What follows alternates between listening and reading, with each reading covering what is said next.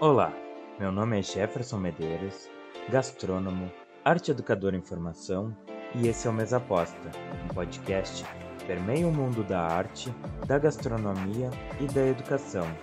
E hoje teremos uma conversa com a nutricionista Giovana Abreu. Vem, a mesa tá posta! Tá, então, Giovana, a primeira coisa que eu vou te perguntar é: como surgiu a tua relação com a comida? Nossa, foi culpa da minha mãe. Ela me inspirou, mas assim, de um jeito muito indireto, porque ela sempre foi péssima na cozinha.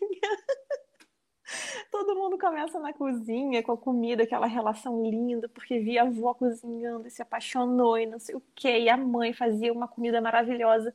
Não foi o meu caso de jeito nenhum. A minha mãe, eu acho que eu nunca comi o arroz da minha mãe que não tivesse queimado. Era esse nível. E aí eu aprendi a cozinhar para eu poder comer alguma comidinha que eu gostasse, entendeu? Porque tava difícil o negócio.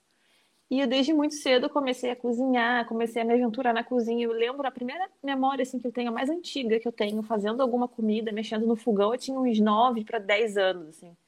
Claro que ela estava junto, né, tomando conta e tal, mas foi a primeira vez que eu me senti pilotando fogão.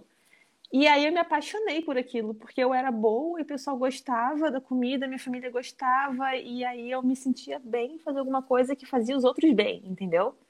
Era, era muito gratificante. E aí eu sempre segui nesse rumo. Eu tive vontade de seguir outras profissões, é claro, e eu deixei a cozinha como um hobby, a comida como um hobby, mas no fundo eu segui por esse caminho mesmo, não fugi. E é muito engraçado, hoje em dia, eu, é, é pouco explorado essa coisa do, da criança na cozinha, né? É. E, porque ah, o pessoal tem muito medo de fogo e tal, só que tem como trabalhar com criança na gastronomia ou na cozinha. Eu não gosto de usar gastronomia porque parece que tu deixa mais elitizado, mas só que eu entendo a gastronomia como o estudo do. O estudo a ciência da... por trás, né? É, a ciência por trás, não só aquela comida uh, refinada e requintada. A gastronomia é, é uma coisa que eu sou apaixonado, porque, tipo, eu sou apaixonado pela cozinha, por entender a cozinha e não só por prato. E eu acho que as pessoas têm que começar a entender isso, de não é só o prato que faz a gastronomia, não é o tu querer ser chefe de cozinha que te faz um gastrônomo. Ah, não, é muita coisa por trás, gente. É, um, é uma paixão, é um amor que tu coloca na comida, tu faz aquilo de uma forma muito assim. Tu tá se dando para outras pessoas, sabe? Tu tá colocando, cara, isso daqui é o que eu tenho para oferecer. É a minha comida, é o meu tempero, é o que eu me identifico, é o que eu gosto e eu espero que vocês gostem também. É tipo isso, né? É exatamente. E mas é, é tão difícil uh, em pouco tempo tu falar para as pessoas o que que é essa coisa, o que que é o, a gastronomia sem ser aquela coisa, o chefe de cozinha que sempre sonhou em trabalhar num restaurante estrelado e tudo mais. É, nossa, não, aí vai, sei lá, duas horas de papo aí pra gente explicar. Exatamente. A gente já se conhece desde 2000 e ele melhor nem falar. é bom, né? É bom. Desde vamos, ensino vamos médio, vamos deixar quieto é, aí. A gente está beirando os 30 e a gente se conhece desde ensino médio, então tá é, bom. Vamos se preservar. e eu lembro que tu queria fazer gastronomia, foi, Sim. foi tu que me apresentou esse mundo. Eu, eu acho que eu já te falei, mas eu não sei se tu tem esse peso na tua vida. não. Foi graças a ti que eu pensei, porra, eu vou fazer gastronomia. Eu nunca tinha ouvido falar em gastronomia até tu, falar que era o curso que tu queria fazer. E quando eu ouvi falar, eu falei, porra, é, é isso que eu quero. E acabou é, que tu fez a gastronomia é, e eu não. Eu fui uh, fazer nutrição. Pois é, é, é, esse peso que eu quero que tu carregue. que tu, tu me influenciou e hoje em dia tu nunca fez. Mas tu fez aquele curso do Senac, né? Fiz, fiz. Foi um curso de técnica para cozinheiro, foi uma coisa assim bem enxuta. Eu aprendi muita coisa. Foram seis meses assim que eu me sentia completamente ali, imersa naquele mundo. E logo em seguida eu me empreguei, né? Eu saí de lá praticamente empregada já. É, foi um curso que foi muito. Eu, eu amei fazer o curso, né? Eu ia feliz da vida. Acordava cedo, eu ia feliz da vida. Eu odeio acordar cedo. Mas para ir para o curso, para ir para a cozinha, eu acordava cedo, assim, com um sorriso de orelha a orelha. Foi muito bom. E é no. É que não tem, em Rio Grande não tem. Só tem no de Pelotas. O curso ainda existe, ele é super completo. Sim, a grade dele é extremamente completa e não foi à toa que eu saí de lá e já fui para o mercado de trabalho, né? Enquanto eu estava no curso ainda, eu já estava trabalhando. E depois que eu me formei, aí eu fui para um restaurante, que era uma confeitaria, tudo tradicional é, em Niterói. E fiquei lá por uns meses, só que eu precisei sair porque eu fui entrar para nutrição, eu não fui fazer gastronomia. e aí eu tive que sair do meu emprego e aí eu entrei de vez na nutrição. Mas com certeza fez diferença, até porque a comida é, tá no tá na tua história, assim como tá na minha, de muita gente conversar na época de ensino médio eu, eu sei, e a gente já fez muita parceria em várias coisas, e, uhum. e é por isso, é, é, é, até um absurdo ter, é, ter demorado tanto para fazer esse podcast contigo. a gente está sempre embretado junto. Sempre. E eu sempre tô na, nas sombras da, das coisas que tu se enfia e tu sempre me influencia em alguma coisa que eu faço também, mas a gente nunca conseguia casar, fazer esse alinhamento dos planetas pra gente conversar, né? Ah, exatamente, mas agora funcionou e.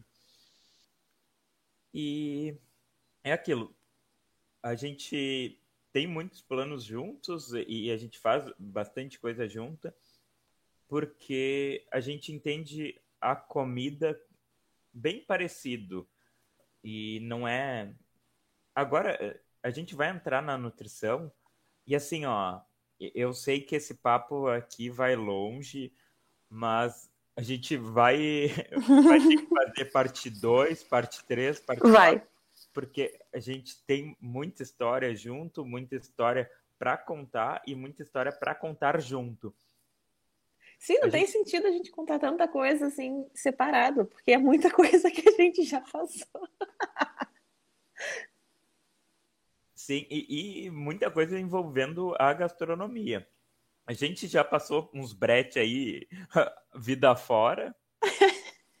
mas brete na cozinha também, coisa de Giovana, vamos fazer live no Facebook, no, no Instagram.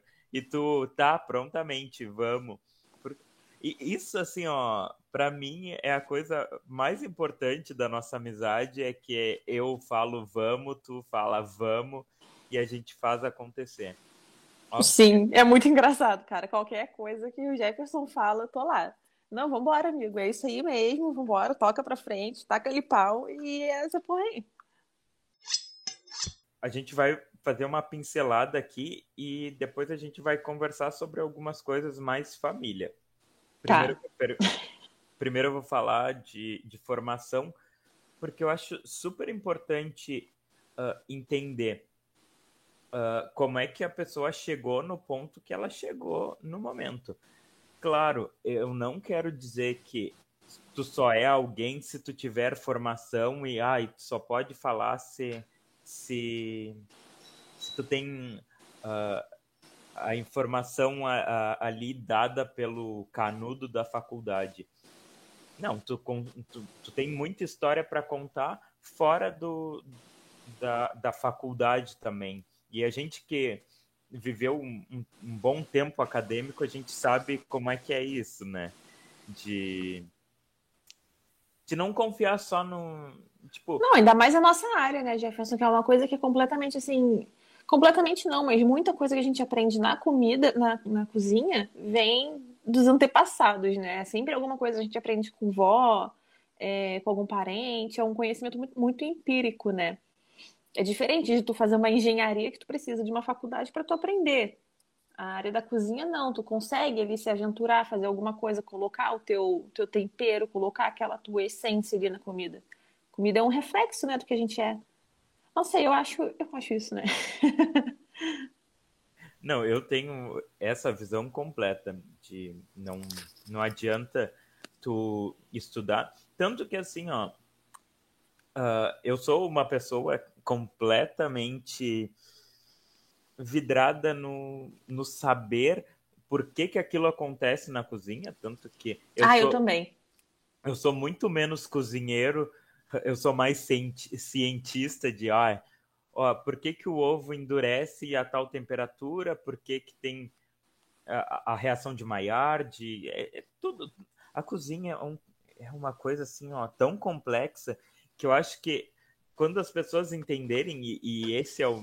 Por isso que eu difundo a, a, a comida, e não só a difusão daqueles canais, porque depois que entrou Masterchef, assim, ó, eu acho que a, a, nossa vida de quem fala sobre alimentação ficou muito mais difícil, né? claro, claro, popularizou uma coisa que. Ai, pode... amigo, para mim já era difícil. ah, sim, era, era difícil, mas agora, se tu falar, ah, sou cozinheiro, Hum, então tu deve fazer uns pratos assim, bem estilo Masterchef. E, cara, ai, sei lá. Se as, quando as pessoas entenderem que aquilo é mais bonito do que do que bom, gostoso, ou, é, ou que são experiências e não experiências de vida, por isso que é, é tão caro, Sim, ah. quando a gente vai num restaurante chique, por exemplo, a gente não está só pagando pela comida, a gente está pagando por toda aquela experiência por trás, né? Exatamente. Tá, vamos, vamos entrar na nutrição um pouco, que senão a gente divaga assim completo, que a gente a gente fala, fala, fala, fala e a gente divaga. Agora, tanto que era eu tava só fazendo essa fala para explicar o porquê que a gente ia entrar na, no papo da nutrição e, já vai tempo, né? Uh, tá, conta aí como é que foi essa história da nutrição, porque não foi, ó, sou cozinheira aqui, vou fazer nutrição porque hoje me deu na telha que eu vou fazer nutrição. Não, não foi nem um pouco assim, foi o meu avô, foi ideia do meu avô eu fazer nutrição. Porque foi o que tu falou, né? A gente saiu do ensino médio, eu fui fazer o curso do SENAC, e aí logo em seguida eu estava empregada, mas isso eu estava com 20, 20 para 21. Eu entrei com 20 anos, eu acho, na, no curso do Senac. E aí eu estava muito nova, e eu sempre gostei muito de estudar, eu sempre fui muito curiosa, assim, que nem tudo. Né? A gente sempre foi muito curioso de saber o porquê das coisas, o porquê que tudo acontece. E aí eu estava na casa do meu avô, fui passar mais férias lá com ele. E aí eu falei, vô, eu estava querendo fazer uma faculdade, mas eu não, eu não sei do quê. Aí, como minha família tem muito advogado, e aí eu vou fazer direito, que aí pelo menos eu trabalho com a família, né? Sei lá. E meu avô olhou pra minha cara, ele, ele me olhou com um jeito assim que ele parecia que ele ia me assassinar só com o olhar, entendeu? Aí ele falou que não, não é assim que funciona. E aí ele falou que eu tinha que fazer alguma coisa que tinha a ver com o que eu já tinha feito, é, alguma relação para poder aproveitar algum conhecimento que isso ia agregar o que eu já tinha, tipo, botou um senso na minha cabeça, né? Porque eu tava assim, sem noção nenhuma. Eu pensei até em fazer física, pra ter noção. E aí eu, pô, vou fazer então o quê? Aí, nutrição, nutrição tem a ver com comida, tem a ver. Eu, até então eu via nutrição como aquela parte de técnica dietética só, né? Eu não via nem um pouco da parte clínica. Tanto é que o meu maior medo era me enfiar no consultório, vestir jaleco e ficar lá, entendeu? Atendendo. Eu não queria aquilo de jeito nenhum. Eu queria estar lá no, no furdunço, lá na bagunça da cozinha. Chegar suada em casa, com cheiro de gordura, cansada, com dor na coluna, dor no pé. Era isso que eu queria. E aí ele, pô, faz nutrição. beleza. É uma, é uma boa ideia. Aí eu fui pesquisando faculdade de nutrição, vendo nota de corte, não sei o que e tal. Aí eu entrei para nutrição. E aí eu, eu me sentia muito desestimulada, porque a maioria esmagadora dos meus colegas, eles queriam tudo atender, era área esportiva, era atender em academia, era atender é, área de alimento funcional, e não sei o quê. E eu, caraca, o que, que eu tô fazendo aqui? Eu quero só cozinhar.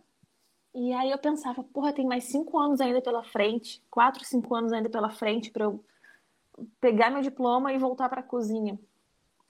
E eu passei muita, uma parte muito grande da minha faculdade, é, assim, desestimulada, empurrando com a barriga, até que eu me formei. Eu tive uma experiência na cozinha antes de me formar também, e aí meio que reacendeu essa paixão. Acabou que eu me formei e eu não pisei mais na cozinha, uma cozinha industrial. Hoje eu sou professora universitária e eu dou aula de técnica dietética. Completamente. Tu queria fugir disso, mas, mas é... É, é assim, né? É assim que... Mas eu dou aula e eu atendo. Então, assim, juntou o melhor de dois mundos, né? Eu tenho meus atendimentos, eu tenho o consultório, eu atendo de jaleco numa sala e falo para as pessoas o que elas devem comer. E, por outro lado, eu também dou aula em técnica dietética, então, de alguma forma, eu voltei para a cozinha, mas não naquela pressão de restaurante que era o que eu gostava de fazer. Era aquela pressão, aquela correria, aquela adrenalina, aquela coisa assim que te, te cansava, sabe? Sugava. Tu terminava o dia de trabalho assim, cansado. E era isso que eu tava sentindo falta. Mas eu voltei para a cozinha como professora, mas eu voltei. Pois é, ai, eu tenho um amor e ódio. Tanto que agora eu voltei, eu eu me formei em 2018, eu acho. Não sei, tu estava lá na minha formatura também. Lembra quando é que foi? Eu acho que foi 2018 que eu me 2017. 17, é, 18? É, eu acho que eu me formei em 2017, mas a minha formatura foi em foi 2018. começo de, de 2018. É, foi fevereiro de 2018. E antes de, daquilo, eu nunca tinha entrado dentro de uma cozinha. Eu fui, eu fui entrar depois da, da faculdade. Eu já gostava de cozinha, só que a minha mãe sempre falou: Ah, isso não é para ti. Isso não é pra ti. e assim, ó, às vezes a gente fica puto com os pais porque eles falam, ah, aquilo não é para ti. Tanto que ah, desde que eu saí da faculdade, eu trabalho em restaurante, trabalhei muito mais em hamburgueria, já fazem, eu acho que para lá dos quatro anos. Que... A gente já trabalhou na mesma hamburgueria, é importante é, ressaltar é, isso. Eu saí, tu entrou. exatamente. E eu fiquei lá muito tempo. Aí, quando Olha, eu falando de mim, né? Quando, quando vê, é, era muito mais para convidada falar, mas eu vou contar é, minha história. A gente divaga, a gente é, começa a conversar exato. e é isso aí. Tá tudo bem, é sobre isso. É, eu, eu terminei a gastronomia de tanto ouvir, ah, não é para ti, não é para ti, eu fiquei, ah, quando, quando vê. E aí surgiu a oportunidade de entrar na FURG e eu fui lá e, e entrei em artes, coisa que assim, ó, eu não fazia ideia. É, é, mais ou menos como tu entrou uh, quando não sabia nada sobre a nutrição. A nutrição. É, é uma coisa.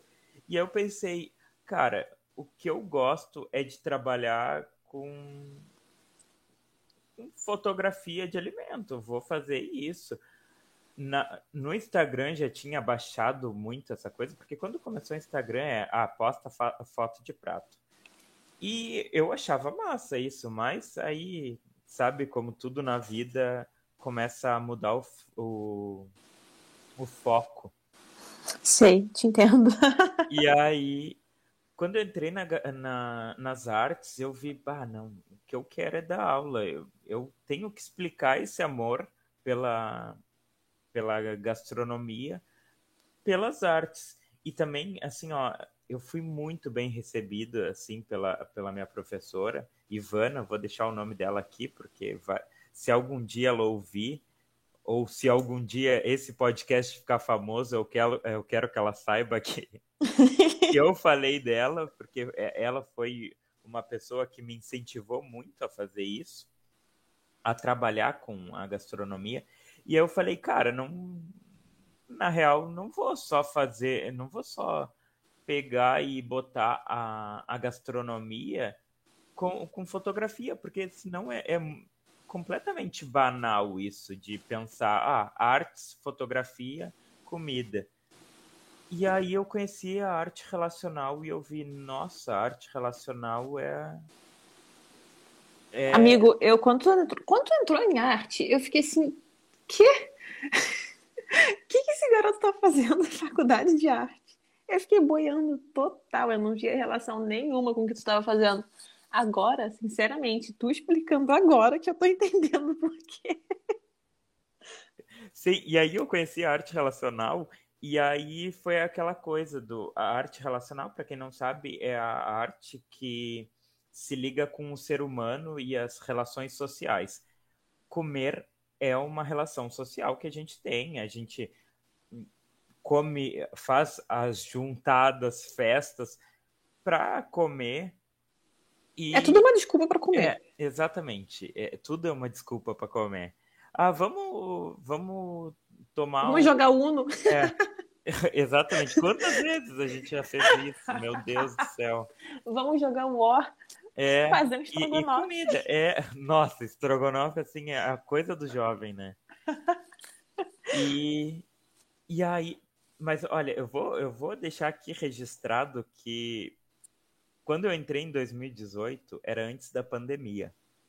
Entrei em agosto de 2018 nas artes e eu fui com esse foco de fotografia de alimento. Só que eu não dei continuidade, porque eu, eu conheci as artes na, como elas são. E hoje em dia, o que tem de gente ganhando grana com fotografia de alimento, ou seja, eu tinha essa coisa na mão e eu sabia que era um bom negócio, não investi. e na pandemia, muita gente ganhou muito dinheiro com isso. Mas, resumindo, tu tinha faca e o queijo na mão, tu foi lá, comeu o queijo e enfiou a faca no cu, né? exatamente, meu Deus do céu. Tudo se resume a comer. É. Tu comeu teu queijo, já é, era. Exatamente. Mas também beleza. Não, não posso reclamar porque eu aprendi tantas coisas, tantas coisas, que aquilo não era para mim não, não vai ser desse jeito ainda que eu vou enriquecer, mas eu, pé no pai ainda que isso vai acontecer. E, e, cara, assim, ó, hoje em dia minha cabeça é muito mais aberta para para estudar o ser humano e a relação com a comida do que quando eu entrei, sabe? Então, uhum. é um foco, é um direcionamento de vida que eu não tinha e hoje em dia eu quero ensinar as pessoas a estudar a comida também, assim como eu estudo, porque faz toda a diferença tu entender. Tanto que eu já falei em live no, no Instagram que tem gente que leva a comida como ah, eu vou comer para sobreviver e tô nem aí. Não. E a, agora eu, eu vou te perguntar, como tu vê e se tu vê muito isso no teu consultório, de gente que, ah, eu vou comer porque eu tenho que comer, então tanto faz se muito faço uma dieta aí que de coisas que eu vou comer e eu vou comer só isso que tu me indicou, mas sem prazer algum. Muito. As pessoas elas veem a comida como uma uma questão fisiológica só, né? É, não é todo mundo que tem essa ótica na, comida, sabe? De, de ter o prazer de comer, de ter aquele, aquela consciência de que aquilo tá te deixando vivo, aquilo vai te deixar saudável também, entendeu? Então, principalmente no consultório, eu vejo muita resistência em relação a isso, ao comer bem. Não é comer em quantidade, é comer melhor. As pessoas acham que fazer dieta é passar fome. É, nossa, eu vou comer um negócio aqui, daqui a três horas eu vou comer uma amêndoa e depois de três horas eu vou comer um grão de arroz, tipo assim, uma coisa bizarra, bizarra. E a época que eu mais emagreci foi a época que eu mais comi. Por incrível que pareça, eu organizei meus horários com coisas simples, sabe? Eu organizei meus horários dentro da minha rotina, é, estabeleci horários regradinhos, certinho. Claro que não é aquela coisa de relógio britânico, não é aquela coisa é, cronometrada, não era, tudo muito natural. E eu, eu passei a fazer escolhas melhores sabe? Eu não comi menos, eu comi melhor. Então, eu estava sempre satisfeita, eu estava sempre feliz. Eu vi que minhas, minhas roupas ficaram um pouquinho mais folgadas, e aí eu fui tirando foto. E, cara, tinha secado, entendeu? Secado. Coisa de 15 dias, só com organização e planejamento, eu consegui mudar a aparência do meu corpo. E as pessoas, elas não têm essa consciência de, de comer bem, sabe? Elas têm a consciência de comer muito ou pouco, mas não leva em consideração o melhor e o pior. E aí a gente tem que fazer todo um trabalho muito psicológico dentro do consultório, fazer a pessoa entender, compreender tudo aquilo, que o comer não é só uma questão fisiológica, a pessoa tem que ter um prazer em comer, em sentar na mesa. As pessoas não comem mais mesa, elas comem no sofá vendo televisão, isso daí é um absurdo. Sim. Eu fico horrorizada. É, exatamente. Tanto que o nome do podcast é Mesa Aposta exatamente por causa disso. Que. Isso se perdeu, né? Se perdeu completamente. E uma coisa assim, ó, que, que eu nunca tive em casa, que eu, assim, ó, eu sou apaixonado.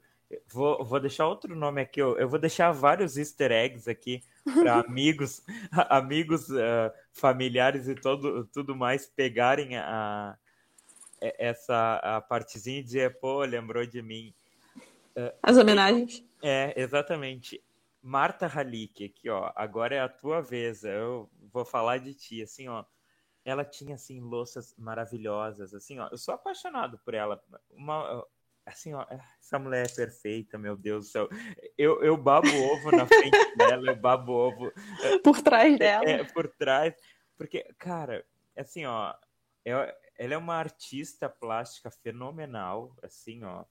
Foi ela que, que me mostrou muito desse mundo das artes e da comida, sabe? É uma pessoa que que vive pelo prazer e assim, ó, sou apaixonado pelo jeito que ela vive a vida dela, porque é exatamente isso.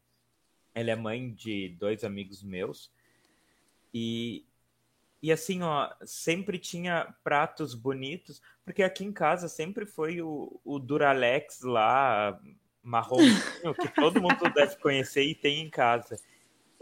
E, e pouco se colocou uh, a mesa, se deixou a mesa posta. Sempre foi assim, ó, tipo, ah, bota os pratos, bota aquela pilha de prato no centro da mesa e cada um vai pegando.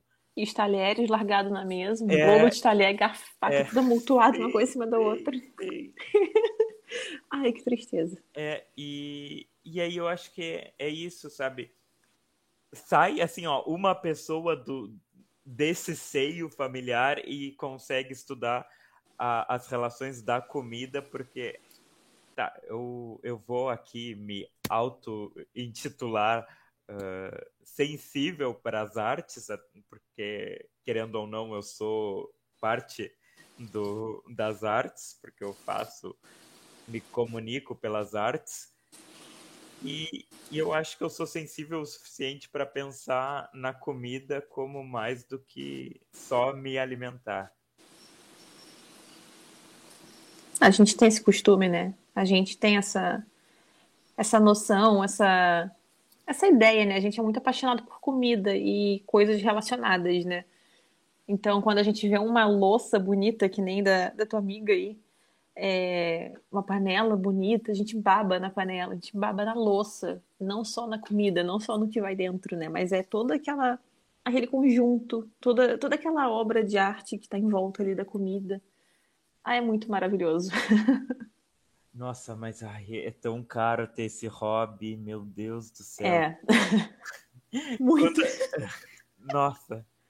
Ai, Oxford, assim, ó, ela faz coisas tão lindas, mas Oxford, por que tão caro? Meu Deus do céu. Cara, um prato, 30, 40 reais. Sim, eu fui ver final de semana um prato bonitinho para comprar, para postar minhas comidinhas, né? Não, 40, 49,90, um prato que era pintado à mão, era bonito, não sei o quê, todo artesanal, mas, cara, não. Ah, exatamente. É, é por isso. Aqui sempre teve. Claro, eu não, não podemos. E, e é por isso que eu, que eu estudo a gastronomia de um outro jeito para não tentar para tentar na, na verdade para tentar não ser aquela pessoa elitista que vai tratar a alimentação só do rico e, eu tento seguir a ação até porque eu não sou rico e eu não, não tenho dinheiro, não, também não me alimento tão bem assim a ponto de. É por isso que eu estou sempre em contato com a Nutri, que é para não que é para não dizer que eu como mal. Tô largado sem é, vida, né? De vez é, em quando tu faz um check-in aí. É, exatamente.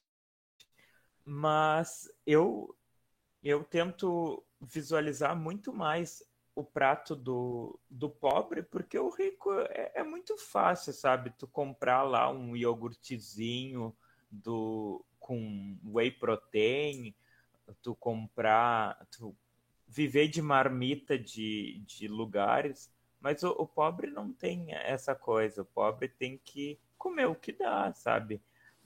Por isso tem, que eu ele se, tem que se virar é, tem que ter planejamento, tem que comprar as comidinhas lá no mercado, fazer as marmitinhas, jogar no congelador mesmo, porque. Se bem que esses dias, assim, eu nem sei mais o que, que tá valendo a pena, porque tá tudo tão caro. Ah, exatamente. Agora fruta, sabe? Porque eu tento conscientizar as pessoas, pelo menos a minha volta. Eu já, tem, já tentei no Instagram, se alguém no, no meu Instagram se conscientizou graças ao que eu falei. Eu fico muito feliz porque a minha voz está sendo ouvida. Mas eu sempre tento ser assim, ó, pró-feira, mas pró-feira naquelas, né? Eu acho que mais pró-dia da horta do que pró-feira. Infelizmente, assim, ó, é muito lindo comprar do pequeno produtor, mas assim, ó, eu não, eu não posso ser hipócrita de dizer que enquanto tu pode pagar num supermercado três reais num quilo de banana, tu vai pagar do pequeno produtor seis, sete, às vezes dez, e, e tá tudo bem. Não, eu acho que a pessoa de barriga cheia, alimentado, vale muito mais do que uma outra causa social. Uhum. É, no momento que a gente vive, é meio complicado, né? A gente tenta levantar a bandeira da alimentação orgânica, da mais saudável, com menos agrotóxico, com menos pesticida, com, com menos porcaria na, na, comida. Mas, por outro lado, é tão difícil, né? A gente vê banana, por exemplo, 9, 10 reais quilo de uma, de uma produtora, de um, de um lugar que vende alimento orgânico, e aí no mercado tu olha, porra, tá R$3,99, entendeu? É muito complicado. É, exatamente. E até pelo, pelo nutricional, né? Se tu tem criança, se normalmente ah, tu tem três, quatro filhos, como é que tu vai preferir pelo mais caro?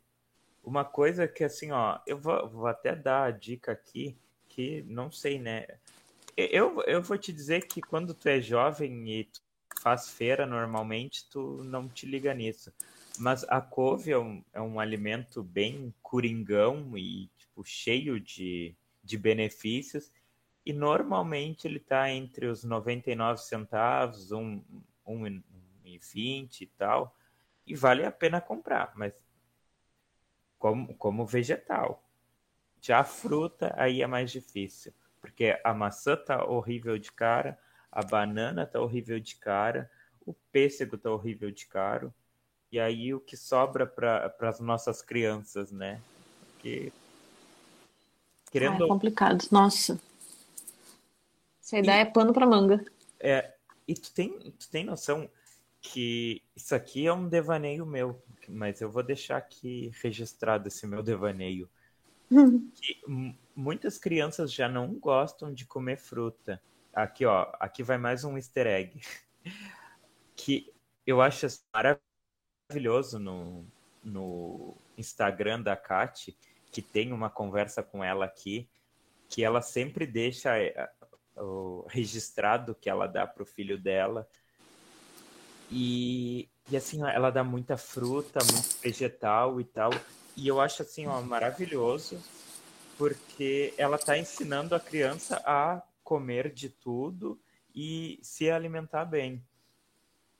E, e com, essa, com esse preço das frutas, vai chegar aí, ó. Não sei se chega uns 10 anos que as crianças já não vão querer comer fruta. O que, que tu pensa desse meu devaneio aí? Eu acho que se tiver influência dentro de casa, ela até come.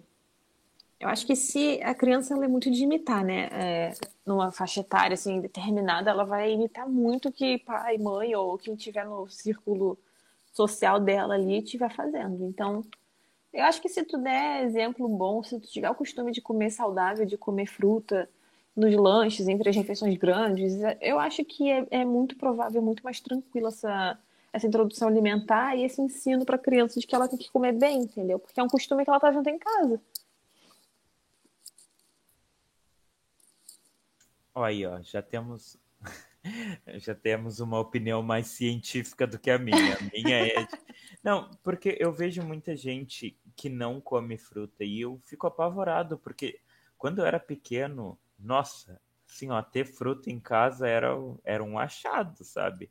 Mas eu acho que era muito mais por não ter acesso que a gente achava.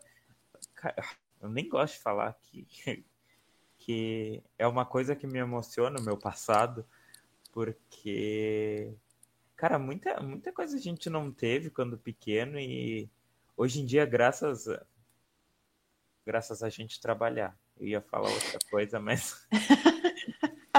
segundo, a, segundo a minha mãe é isso, mas a minha é graças ao trabalho.